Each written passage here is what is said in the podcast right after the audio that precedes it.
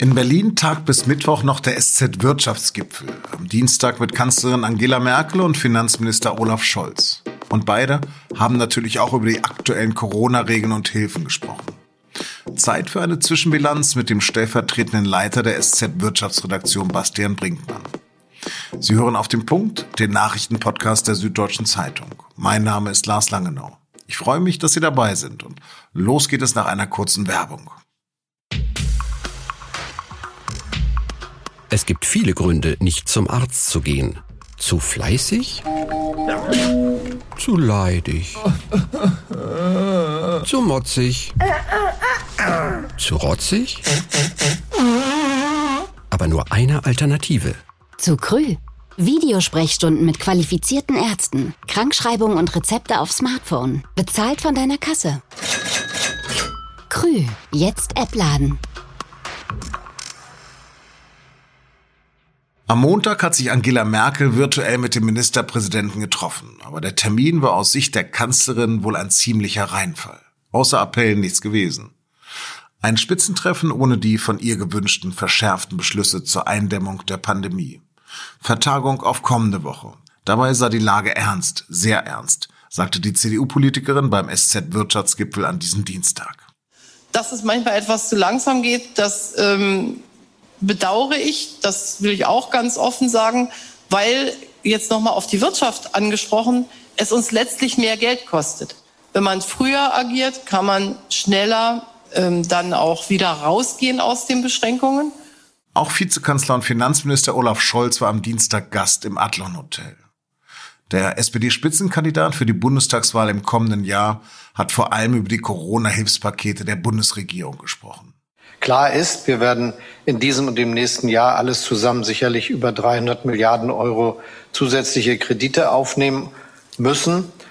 Und das bedeutet natürlich auch, dass wir ganz besonders klug mit dem Geld wirtschaften müssen. Das ist keine Einladung, jetzt gar keine Regeln mehr zu beachten, sondern genau hinzuschauen, gerade wenn es so viel Geld ist, das wir einsetzen.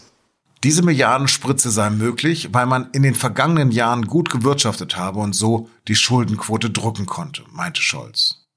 Außerdem dürfte es zumindest ihm zufolge für Reiche sobald keine Steuersenkung geben. Was nicht klappen wird, ist, wenn jemand die Idee entwickelt, dass in dieser Phase, nachdem wir so viele Schulden aufgenommen haben für Leute mit sehr, sehr, sehr hohen Einkommen oder anderswo Steuerentlastung machen kann, das ist nicht das Gebot der Stunde, dass die Spitzenverdiener jetzt gewissermaßen Entlastung bekommen, nachdem wir Milliarden in die Wirtschaft gepumpt haben. Das ist auch ein bisschen unverfroren, wenn man solche Forderungen hört. Zumindest also so lange, wie die SPD noch an der Macht beteiligt ist. Wann es wieder bergauf gehen könnte und ob sich Deutschland nun doch heillos verschuldet hat, darüber habe ich mit meinem Kollegen Bastian Brinkmann gesprochen. Bastian, Kanzlerin Merkel hat auf dem Wirtschaftsgipfel der SZ gesagt, wir sind ein starkes Land. Sind wir das noch nach der Corona-Krise? Zumindest es gibt die Bundesregierung sehr, sehr viel Geld dafür aus, damit, so schlimm die Krise auch ist, ihre Folgen doch abgemildert werden. Vor allen Dingen im europäischen Vergleich sieht es so aus, als ob Deutschland besonders schnell aus der Krise herauskommt was ja wiederum auch ambivalent ist, weil wir wollen ja auch mit den anderen Ländern Handel und Wirtschaft treiben, mal abgesehen vom gesellschaftlichen, kulturellen. Das ist natürlich auch wichtig für die Stärke Deutschlands, ein starkes Europa. Vizekanzler Olaf Scholz hat auch geredet und hat immer wieder betont, wir können uns das leisten, wir können auch noch nachlegen. Hat die Bundesregierung eine Gelddruckmaschine? Die Gelddruckmaschine sind die internationalen Finanzmärkte. Das sind vermögende Menschen im Rest der Welt, das sind auch deutsche Sparer, die alle wollen ihr Geld irgendwo parken und sehr viele Leute, sehr viele Vermögensverwalter würden es gerne in deutschen Staatsanleihen parken. Und das sorgt dafür, dass die Bundesregierung sich zum Nulltarif oder manchmal sogar zum Negativzins Geld leihen kann. Wenn wir Schulden aufnehmen, bekommen wir Geld. Also im jetzigen Zeitpunkt hat die Bundesregierung alle Chance, Geld aufzunehmen, die sie nehmen will. Jetzt hat Scholz angekündigt, dass es noch weitere Finanzhilfen geben soll. Für wen? Also Gastronomie wissen wir, Tourismus, Kultur, Schaustellern geht es schlecht, klar. Aber welche Bereiche sind noch hart betroffen, die nicht so sichtbar sind? Ich glaube, da geht es vor allen Dingen um die zeitliche Verlängerung. Diese Hilfen, die jetzt ja die neuen Hilfen sind die sogenannten Novemberhilfen und der Name sagt schon, die sollen für den Monat November gelten. Das war ja die Zeit, wo diese neuen Kontaktbeschränkungen beschlossen wurden, Gastronomie zu, keiner darf mal hin, also kriegen die 75 Prozent ihres Umsatzes, Pi mal Daumen, das ist die Regel. Aber was ist mit Dezember? Was ist mit Januar? Was ist mit Februar? Was ist mit März? Sind dann die Kontaktbeschränkungen vorbei? Das weiß gerade noch so richtig keiner. Wir fahren alle auf Sicht. Äh, die Bundesregierung, die Ministerpräsidenten haben sich jetzt ja auch davor gescheut, ganz klare Ansagen zu machen, wie es in den kommenden Wochen und Monaten weitergeht. Das ist vertagt auf nächste Woche. Aber wenn diese Kontaktbeschränkungen, diese praktisch ja Verbote zu arbeiten für viele Branchen und Sektoren ähm, weiter bestehen, dann muss es auch weitere Hilfen geben.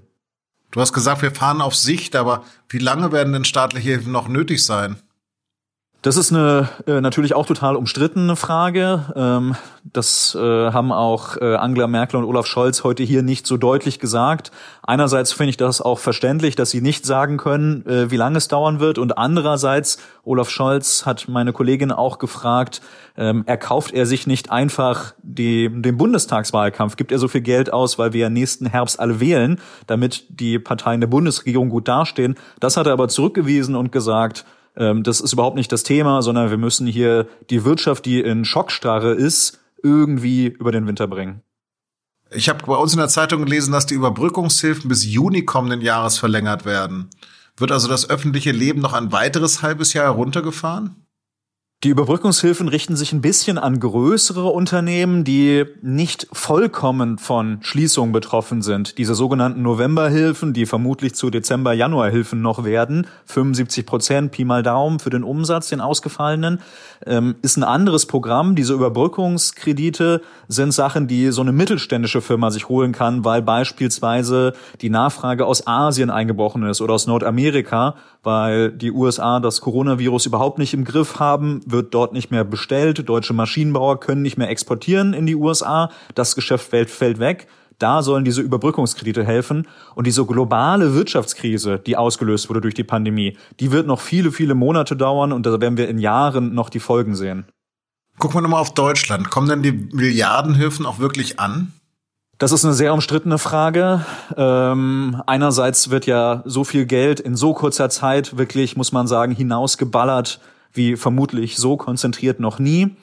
Andererseits äh, kann das natürlich überhaupt nicht überall richtig rankommen. Wir haben auch einzelne Fälle von äh, Betrug und Missbrauch, äh, auch bei uns in der Zeitung ja aufgedeckt.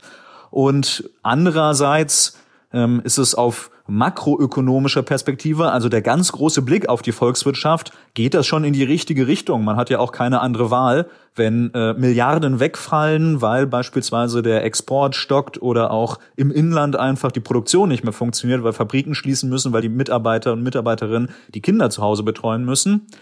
Dann muss einfach nach äh, ökonomischer Logik, zumindestens sagen das jetzt gerade fast alle Ökonomen und Ökonominnen, der Staat Milliarden dagegenhalten. Das passiert gerade. Also in der ökonomischen Schule kommt das Geld schon an. Ob der einzelne Mensch jeweils davon profitiert, auf der Mikroebene, sage ich mal, das ist natürlich sehr umstritten. Du sprichst mit sehr vielen Leuten gerade vom Gastronom über Mittelständler bis zum ähm, Unternehmensführer von größeren Unternehmen. Wie gut funktioniert denn das System vom Antrag bis zur Auszahlung?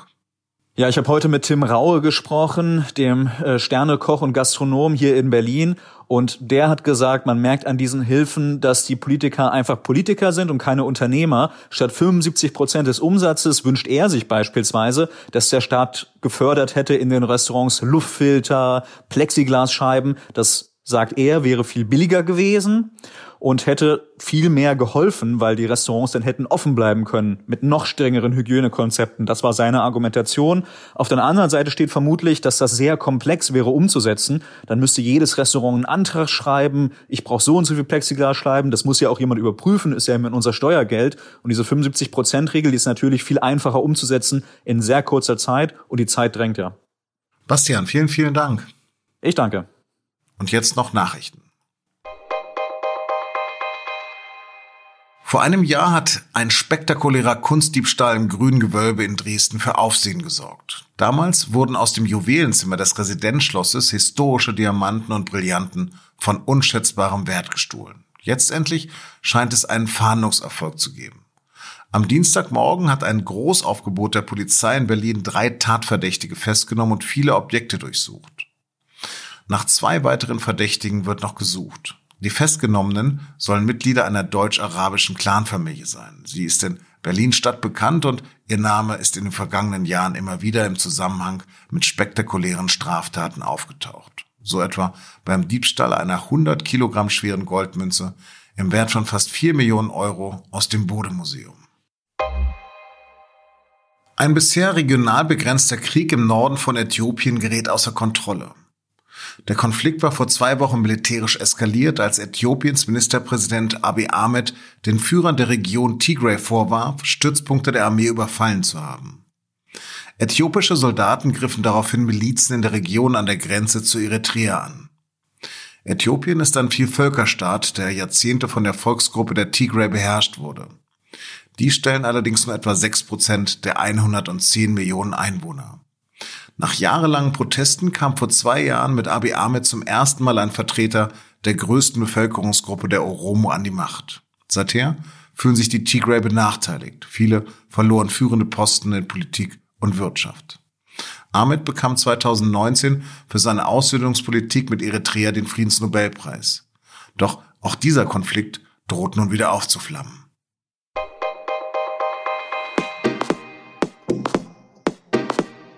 Der 14. Wirtschaftsgipfel der SZ hat am Montag begonnen und geht bis Mittwoch. Sie können den Gipfel im Netz unter sz-wirtschaftsgipfel.de verfolgen. Am Mittwoch diskutieren etwa BMW-Chef Oliver Zipse und Hildegard Müller vom Verband der Automobilindustrie über den Überlebenskampf der deutschen Autoindustrie. Und meine Kollegen Wolfgang Krach und Maike Schreiber berichten über den Wirecard-Skandal. Gucken Sie doch mal rein. Das war auf den Punkt. Redaktionsschluss war 16 Uhr. Danke fürs Zuhören, bleiben Sie gesund und uns gewogen.